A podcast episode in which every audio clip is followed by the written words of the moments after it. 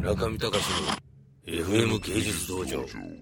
ちょっと質問なんですけどどうぞ。あの村上さんに対して、はい。あの最初のその1年生の時の平山久夫先生がいた時のその、まあ、失望したっていうお話でで一応村上さんは博士まで行かれてるんですけどそれはなぜその進学をどんどん上の方に行かれようと思ったんですか？その4それは年今間で出てしまうっていう手もあったとは思うんです違ようよ。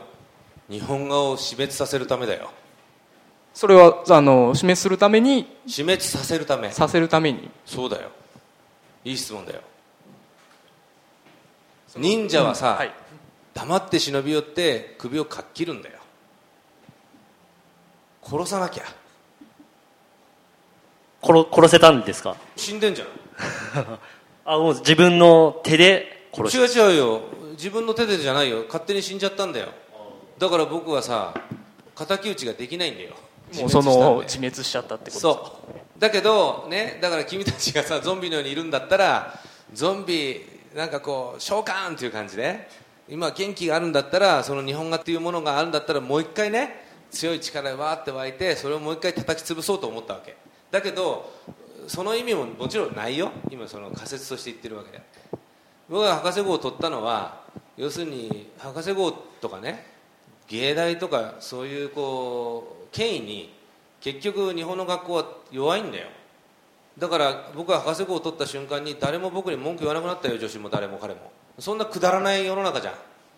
だったら取れるんだったら取った方がいいでしょ。っていうロジック。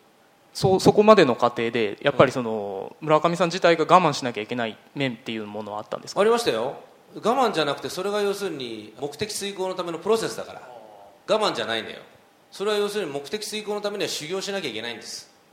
だってプロのスポーツ選手でねどうしても肘をピッチャーでさすごい腕力あったんだけど肘にちょっとした問題があると。そしたら手術するじゃん。手術してリハビリするでしょ？その時に我慢したって言うかい？そのリハビリを。言わないだろ？でそれぐらいプロのスポーツ選手だったら分かることが芸術家のみんなは分かってないと思うんだよ。それ要するにやらなきゃいけないことじゃん。それだけ。あのなんかその日本画を1年生の時はやはり描かれてでそれでその日本画をまあやめるというか。いや僕だから日本画やめてない。日本画の博士号持ってんだよ。あなんですけどその、大学在学中はそういうことはいつ頃ぐらいからその考え始めたんですいや僕はだからもう日本画を。1年生の時に一年生の時にもう学部の時はずっとアニメーションを作ってたんで課題をちゃんと出していい成績を取ってたんですよ。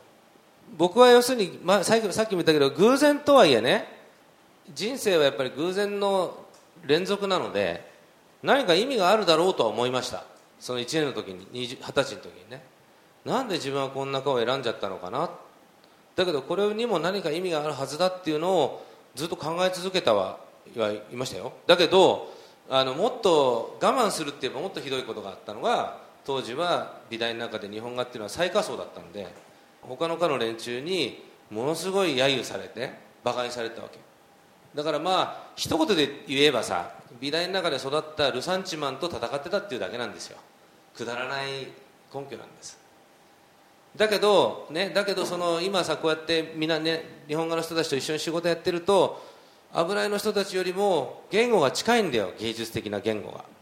非常に近い。でそれをここまで膨らましたらほら見てごらん世界的な芸術家になるじゃん。だったら君たちにもそのチャンスがあるよって言ってんの。だけど君たちがいや身を切り売りするとかお金が欲しくはないとかって言うんだったら僕は別にじゃああのそういう言語をあの僕のあの仕事場で交わせて楽しい時もあるかもしれないけどもまあ楽しくなくなっちゃうかもしれないねっていうようなもんよ。だけど僕はチャンスがあると思うんで君たちにチャンスどうですかっていう話をしていきたいなと思ったわけ。中見隆の FM 芸術道場。